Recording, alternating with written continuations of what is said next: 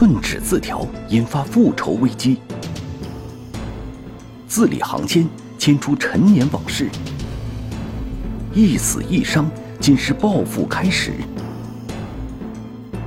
全城搜捕，警方何处觅凶犯？寸纸危机，天网栏目即将播出。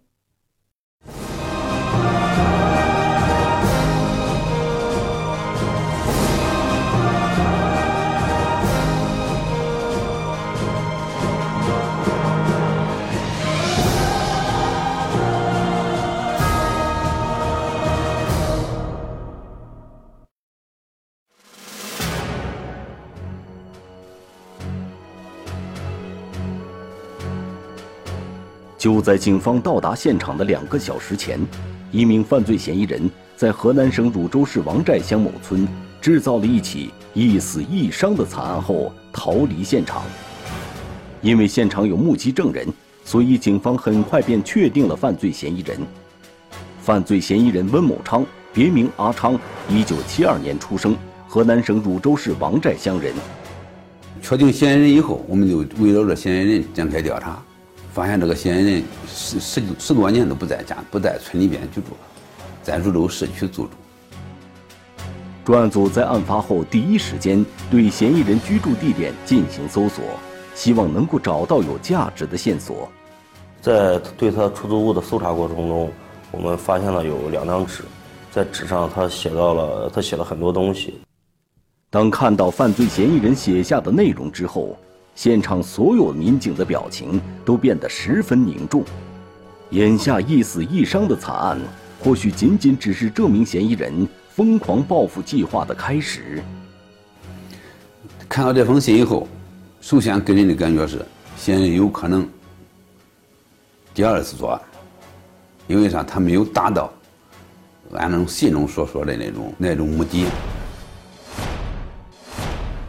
在犯罪嫌疑人阿昌留下的这封信中，他内心的仇恨与疯狂跃然纸上，一场危机正在逼近。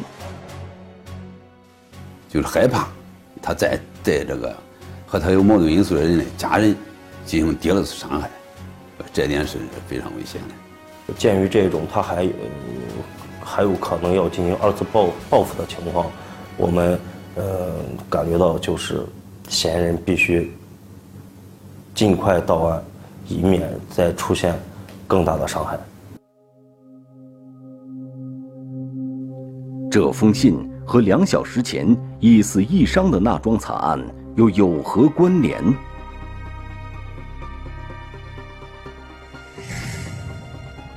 二零一八年八月三十一日中午一时许，汝州市公安局王寨派出所。接到幺幺零指挥中心要求出警的指令，指令是王寨乡温庄村有人发生打架，要求我们进行现场处置。接到出警指令后，所在辖区的派出所立即出警，第一时间赶到了报警人的家。我们直接赶到这报警人温某国家门口的时候，看到这温某国这已经头部受伤。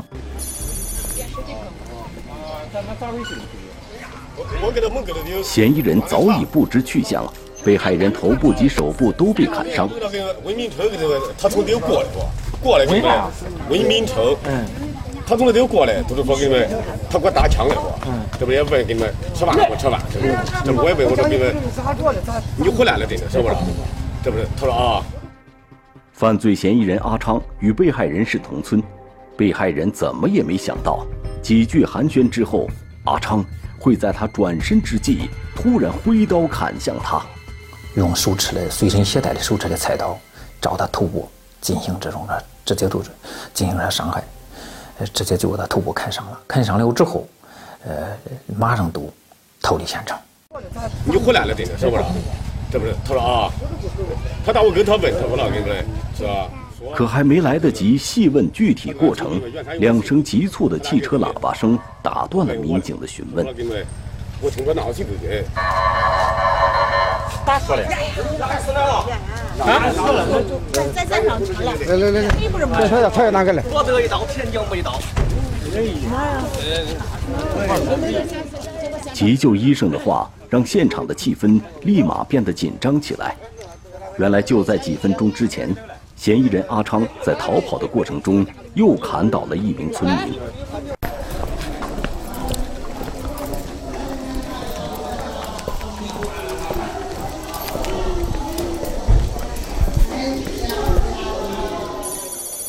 这这这门口赶到张某丢家的时候，这发现张某丢家大门开着，我们直接就哎，这这进到他家中，看到这个在他堂屋里边有个老太太，呃，也就是张某丢，在地上躺着，这是头部有呃受伤情况也比较严重，并且说血迹也有有大片的血迹。经医生诊断。这名被害人因为伤势过重，已经不幸身亡。所以说，我们下一步的主要工作都是：第一，保护现场；第二，呃，呃，顺线对这个犯罪嫌疑人进行紧急追捕。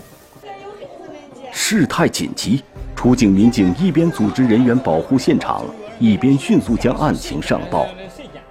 接到报案后，我们都组织刑侦民警、刑侦、技术、法医。赶往现场。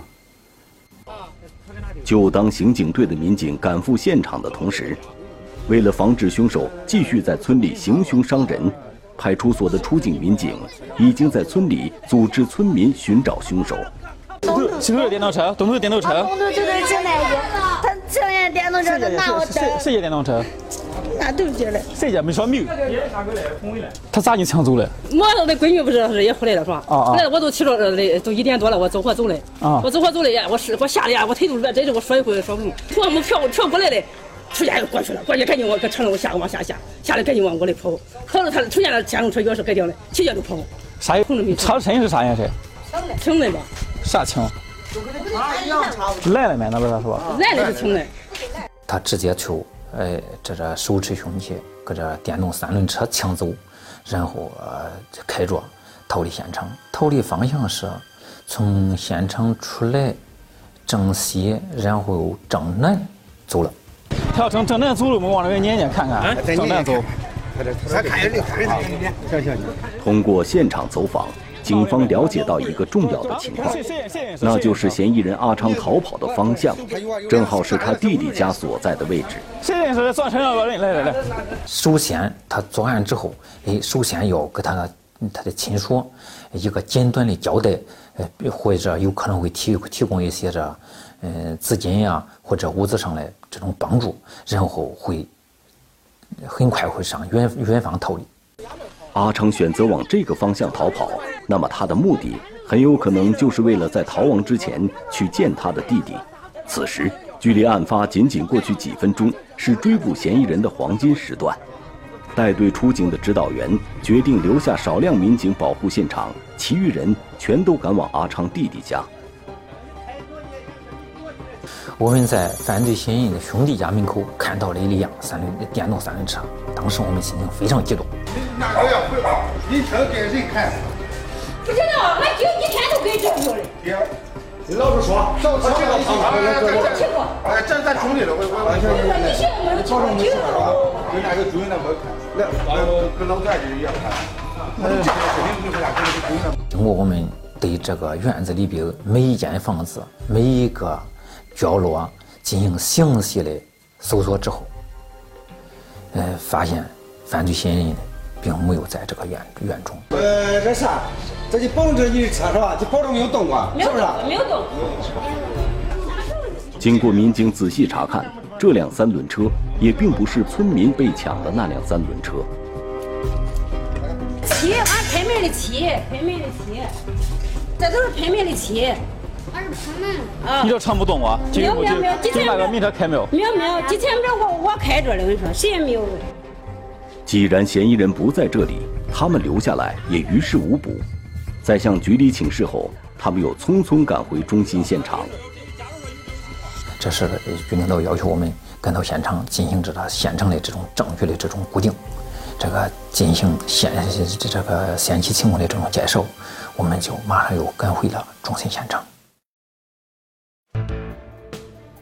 循线追踪，嫌犯却不知去向。全程联动，警方能否找到凶犯？悬赏十万，是压力还是动力？寸止危机，天网栏目正在播出。在案发现场，汝州市公安局现场成立专案组，安排一组民警沿着嫌疑人逃跑的方向，第一时间开展追捕行动，并调来警犬协助。嫌疑人逃跑时携带的有砍刀，有继续作案的可能，社会危险性是存在的。沿着嫌疑人的逃跑方向。进行追击，随后搜捕小组在距离案发地两公里地方找到了被抢的那辆三轮车。发现这个电动三轮车之后，这个车头是朝北的方向，所以说我们呢就顺着车头的方向往前搜索，但是没有找到这个嫌疑人的踪迹。犯罪嫌疑人不知去向，警方想在第一时间将其抓捕归案的计划落了空。但随着现场勘查以及走访工作的推进，案件的前因后果却逐渐清晰起来。确定嫌疑人以后，我们就围绕着嫌疑人展开调查，发现这个嫌疑人十十十多年都不在家，不在村里边居住了，在汝州市区租住。一个十几年没有在村里居住过的人，为何会突然回村杀人？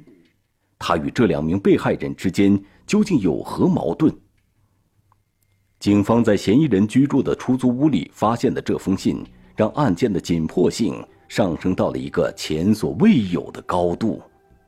危险指数是非常高的，因为看到他这个纸条之后，我感觉他就是满心的就是报复，把对家人的亏欠，就是想到要来生再报。这这个时候，这个人已经属于是，呃，极度危险。此时，专案组最担心的就是嫌疑人会再次潜回，继续伤害书信中提到的报复对象。案发当晚，专案组派出的民警就来到相关人员的家里，二十四小时寸步不离，贴身保护这几个上了报复名单的人。因为这个嫌疑人留下了一封信，表现出这个他为这个这种报复心理非常强。感觉来，这目前虽然造成了一死一伤这种结果，但是还没有达到他的预期的这种目的，有可能第二次实施，说是第二次侵害。对于嫌疑人关系较为密切的亲属，专案组也进行了相关布控。逃到外地去的这种可能性不大，还是跟他家庭有这个应该是有一定的联系，甚至有可能会回家。所以我们都选了这几个点。案件侦破的黄金时间已经过去，专案组分析后认为，案件已经不可避免地转成了持久战。警方现在要做的，一方面是加强对相关人员的保护，另一方面则是要静下心来，认真梳理案情，做到知己知彼。通过调取监控，民警发现，就在案发前几天。阿昌每天都会离开出租屋，回到村里，连续好几天回去好几趟。这应该是他就是分析着，他应该就是回去踩点观察，选择最好的作案时机。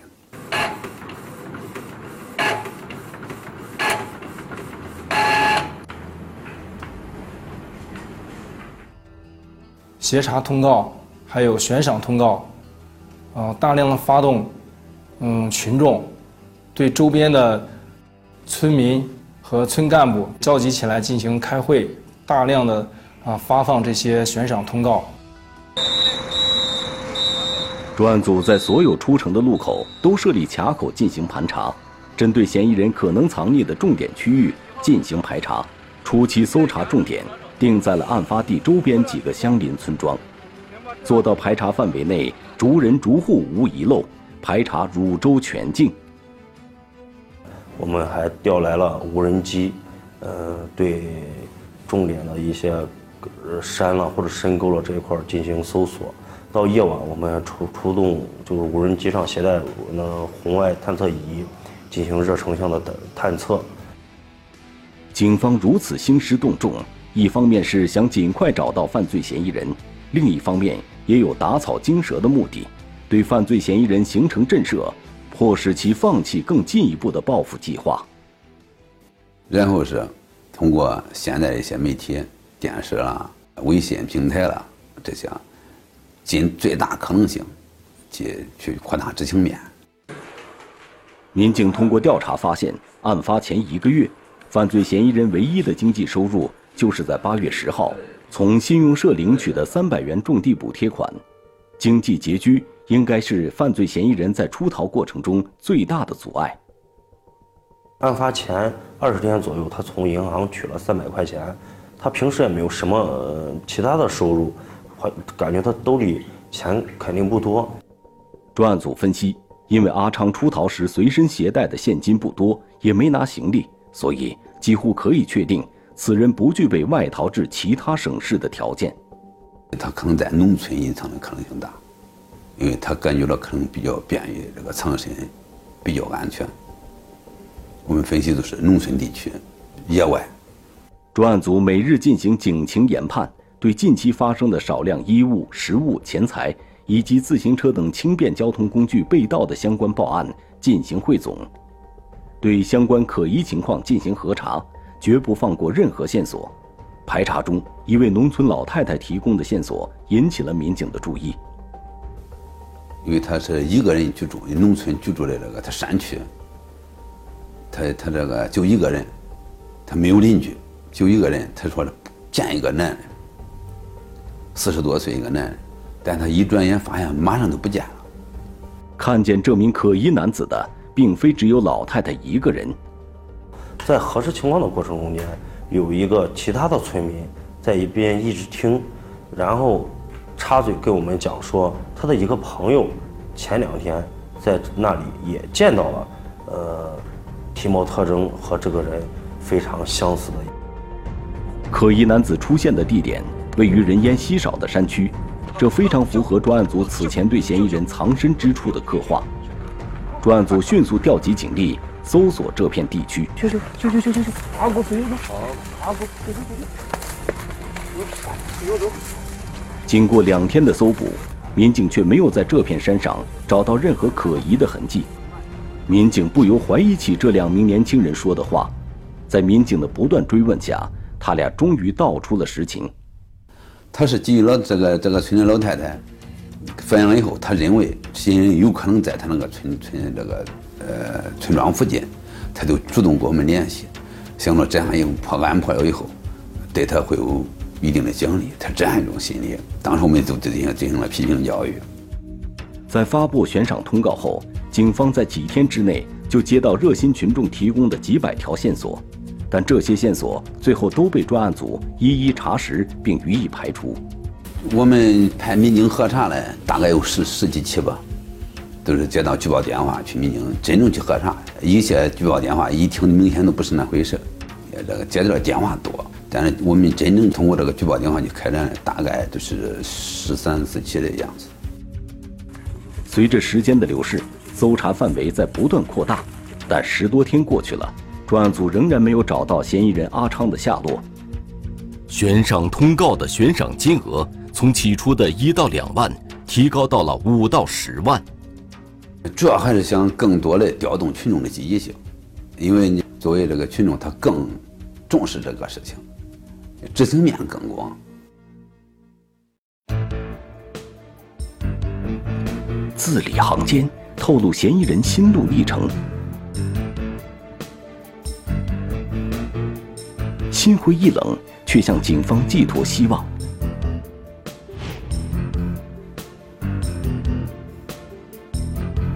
寸止危机，天网栏目正在播出。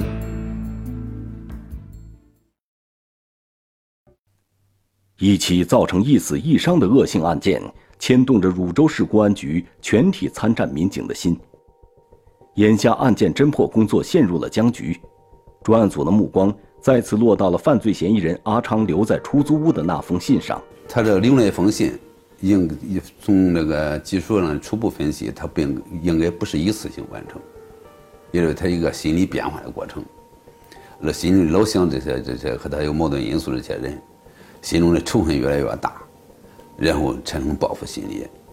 呃，他不是临时起意，应该是蓄谋已久。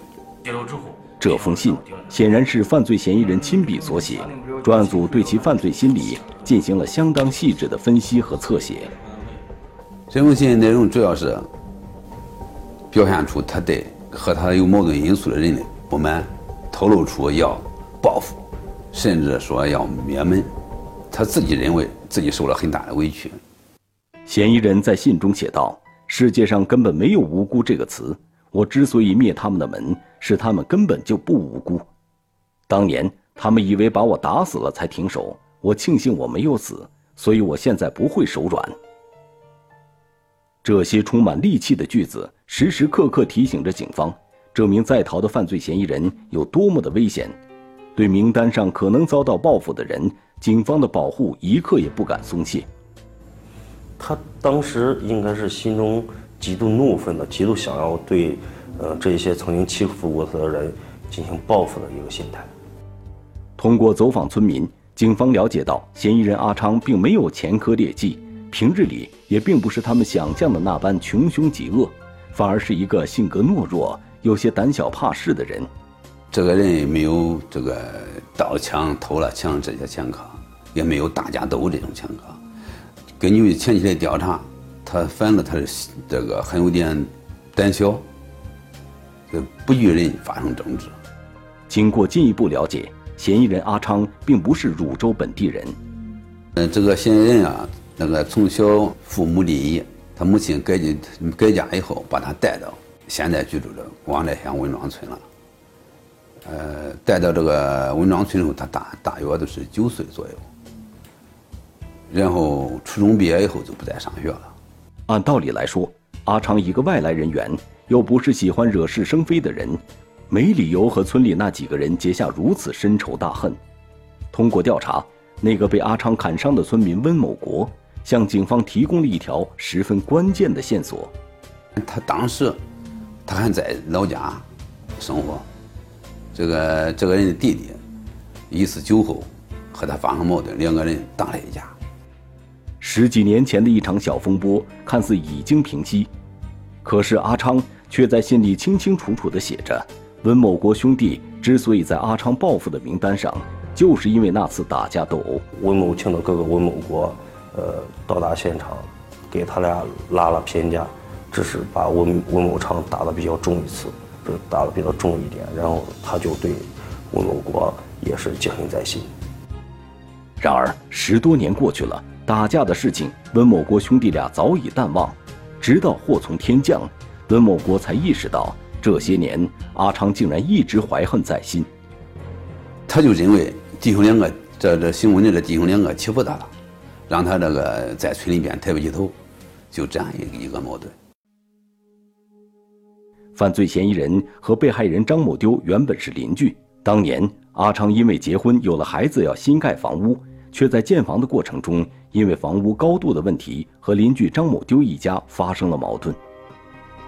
村规民约都是，呃，盖了那房子是谁也不能比谁高，地平跟那高处顶底一条线，都是统一的。这商量好以后，俺俺哥盖了，盖了了，临着他盖的时候。他比他比别人高不着，都这，别的没有啥矛盾。就是因为这这这样一个事情，两家，呃，引引发了打架，致使就是温某家的房子，温某昌家的房子，一直到现在没有盖成。我们到达现场的时候，他们家的房子还是，呃，属于老房子，一直还在那里放着。虽然村委会多次组织调解，但双方的矛盾一直没有解决。因为这十几年他都没有在家，也没有再盖过房，这房子等于是就放下了，他也没有再再回去过。这十几年前，这十几年没有再发生过矛盾。后来因为感情不和，阿昌与妻子离婚，唯一的孩子也判给了前妻。此后，阿昌便再也没有回村里居住过。主要还是性格的问题，他基本上没有朋友。不和别人来往，过多的来往，经常在这个城区的这个这个游戏厅啊，去串串，就一个人。从阿昌住处发现的那封信里，警方发现犯罪嫌疑人在遭受婚姻变故之后，心态上发生了变化。封这个内心封都是很封闭，这个没有人倾诉，再加上这个经济困难，没有工作，没有收入，感觉到了一天一天，越来越感觉到生活无望，这是一种心态。通过这封信，警方又感觉到犯罪嫌疑人似乎是有意将这封信留给警方的，字里行间也流露出将自己讨回公道的希望寄托在警方身上的意思。因为他知道作案以后，警察马上都会找到他，马上会得知他的他这个知道他的身份，肯定要去他住的地方去找，也有让警察看的意思。如果我没能杀死温某庆，我希望你们警察查一下他，他很多年以前杀过一个老人，是在一个厕所。当民警读到这几行字的时候，也意识到了事态的严重，莫非案中有案？在这封信的最后。阿昌除了向他最亲的亲人道别以外，还专门提到了一个你，这个你会是谁呢？当时他爸、他的继父、爸妈都讲在前面，然后就是说了不能孝敬他们了，然后到最后又着重的提到了还有你，嗯，我最对不起的人。然后我们感觉这是他心中最在乎的一个人。那么谁会是阿昌心里最在乎的人呢？嫌疑人阿昌与妻子离婚多年，生活中。两人也没有什么来往，很明显，阿昌所说的你应该不是他的前妻。我们就是通过走访调查，发现他有一个情人叫做胡某霞，嗯，他他们两个在一起一直生活了很多年，一直两个人关系也比较不错，呃，我们分析他应该就是胡某霞。但是警方通过工作了解到，近段时间以来两人断了来往。阿昌在信中提到了很多人，却对胡某霞只字不提，只用一个“你”字来指代。难道胡某霞那里会是他给自己预留的退路？围绕着阿昌和胡某霞的关系，专案组又做了大量的工作。因为胡某霞她和其他人已经有孩子了，并且她也没有离婚。然后，因为孩子当时年龄也大了，她考虑到孩子的一些心理方面的影影响，就想和呃温某昌结束他们这一段的感情。但是吴明昌对他还是念念不忘，是这样一种情况。经过调查，胡某霞对犯罪嫌疑人阿昌的报复计划毫不知情，也十分支持警方的工作。考虑再三，专案组决定在胡某霞家里布控。呃，因为这个案件比较大，毕竟是命案。通过我们民警的工作，他也可以理解，所以说总体上说还是配合我们的工作的。在守候犯罪嫌疑人的同时，警方还对阿昌在信中提到的温某庆杀人一案展开了调查，结果发现这个情况完全是子虚乌有。行踪暴露，警方锁定凶犯行踪。午夜来电。电话接通，却无人应答。关机而动，五十天守候能否拨云见日？寸指危机，天网栏目正在播出。从案发到现在已经过去了一个多月，缺衣少钱的犯罪嫌疑人竟然还能够坚持，这有些出乎专案组的预料。就在这时。一个振奋人心的消息传来，在紧邻二零七国道的一处空房子里，民警发现了一些蛛丝马迹。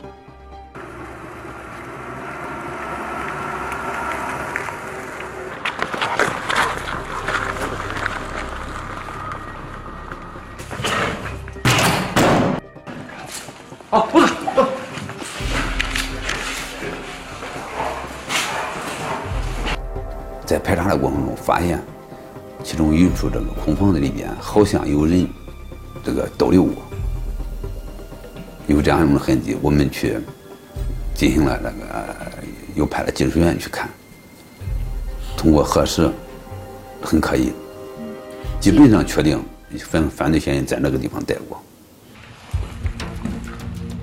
经过勘查，技术人员认为嫌疑人在此处曾经逗留了很长一段时间，离开此处的时间不超过一周。现在此人没了这个可以遮风挡雨的落脚点，又会去哪里躲藏呢？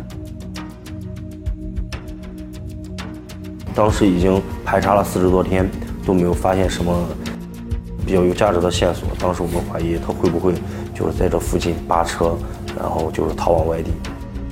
专案组通过这处落脚点的情况判断，无论此人逃往外地也好，另觅他处藏身也好，显然已经是穷途末路。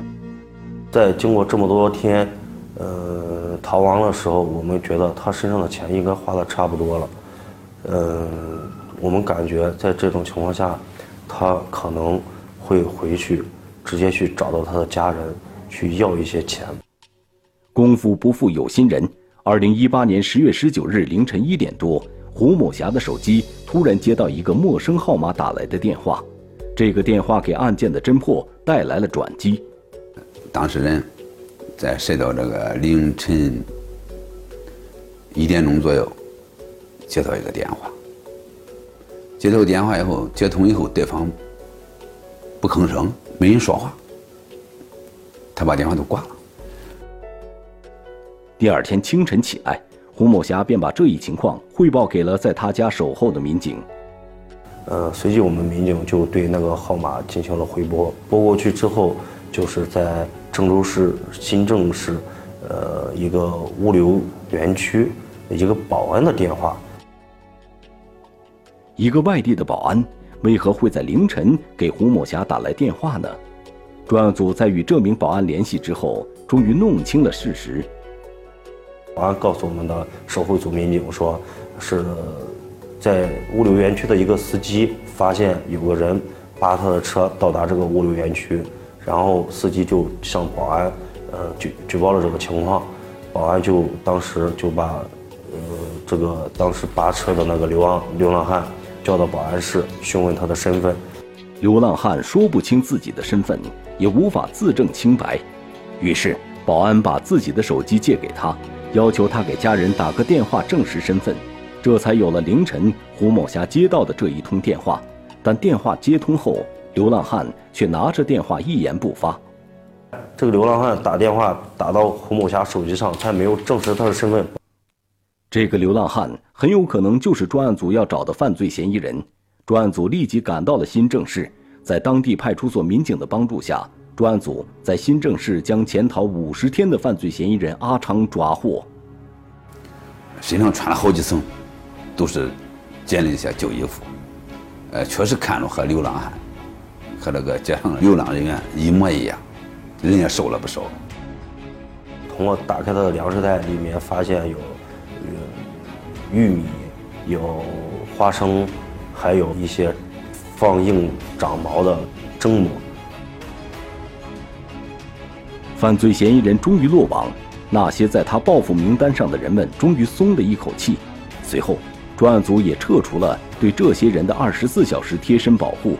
这场历时五十天的危机，在警方的努力与坚守下，终于消弭于无形。坚持了从案发到坚持了五十天，就个这个过程是民警付出了大量的艰辛，日夜在那边，就是感觉付出的辛勤真是得到了回报，非常的激动。到案后的嫌疑人对犯罪事实供认不讳，据嫌疑人交代，这十几年每当生活过得不如意，他就会想起当初在村里遭遇的种种不愉快。他都认为这个自己目前的这种状况，都是原先因为这这些和他有矛盾因素这些，因为这些事、这些事、这些人造成的，所以他都产生了报复的这种心理。据嫌疑人交代，除了被他伤害的两名被害人以外，在他心里还有一些他想要报复的人，但因为警方及时有效的保护措施，让他再也没找到下手的机会。在警方看来，嫌疑人的行为如此偏激，完全是他自身的原因。如果他有正当的职业，收入也不错，生活也很稳定，家庭也很幸福，这些矛盾因素都过去了，不会发生这样的这个案件。李志刚，一九六八年七月八日出生，身份证号码二三零幺零五一九六八零七零八零七幺六，户籍地黑龙江省哈尔滨市道里区西八道街三十七号马迭尔大厦八楼第一室，身高一百八十厘米左右，哈尔滨口音。该男子为黑龙江省哈尔滨市公安机关正在侦办的一起黑社会性质组织犯罪案件的骨干成员。公安机关对发现线索的举报人协助缉捕有功的单位或个人，将给予人民币五万元奖励。